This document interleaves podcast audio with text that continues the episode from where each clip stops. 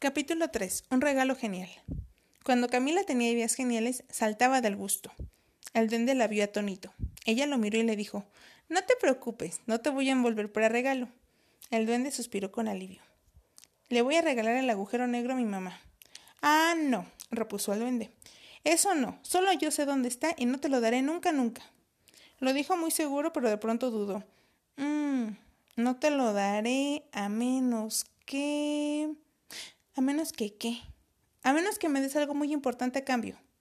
Ah, un cambalache. Exacto. Pero, ¿con qué te lo puedo cambalachear? Mmm, tienes que recuperar mi casa. Mañana a las nueve de la noche es la fiesta de King Ding.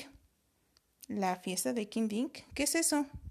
Claro, ay, claro, reflexionó el duende como para sí. Eres una niña lista, pero bastante tonta. Y entonces le explicó con la paciencia impaciente que se usa para explicar lo evidente. King es la fiesta de cumpleaños de todos los duendes y se celebra cada dos años. No puedo faltar, mis hermanos me están esperando.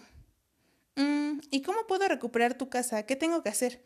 Ese es tu problema, no el mío. La quiero aquí mañana en la noche a las nueve en punto. Camila pensó en que esa tarde lo único que había logrado era cambalachear un problema por otro más grande, pero aceptó el reto.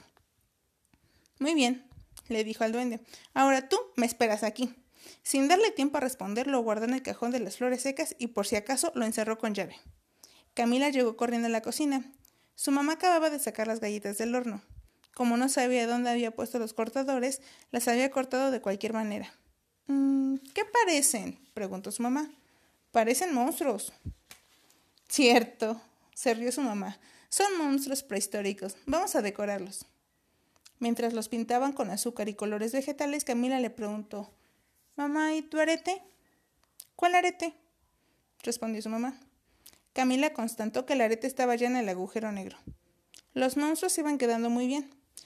Oye, mamá, cuando eras niña tú tenías una casita de muñecas, ¿verdad? Sí, recordó la mamá y se entusiasmó con el recuerdo. Era una casita preciosa. Me la regaló mi abuela. ¿Mi abuela? No, la mía. La hizo el abuelo. ¿El tuyo? No, el de ella. Era enorme. ¿El abuelo? No, la casita. Tenía de todo. Recámara, baño, comedor, cocina, sala. Abuela la decoró. ¿Mi abuela? No, la de mi abuelo. Tenía muchos muebles y en los cajoncitos había toda clase de cosas diminutas. ¿Y dónde está? preguntó la niña, aunque ya sabía la respuesta.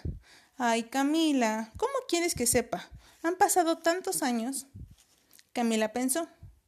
Pues en el agujero negro no está, porque no la ha olvidado, así que tiene que estar en alguna parte.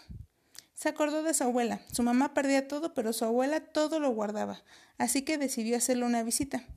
Mañana voy a ir a ver a mi abuelita, dijo. Le llevaré unas galletas. ¿De monstruos prehistóricos? Se sorprendió su mamá. Mm, no sé si le guste.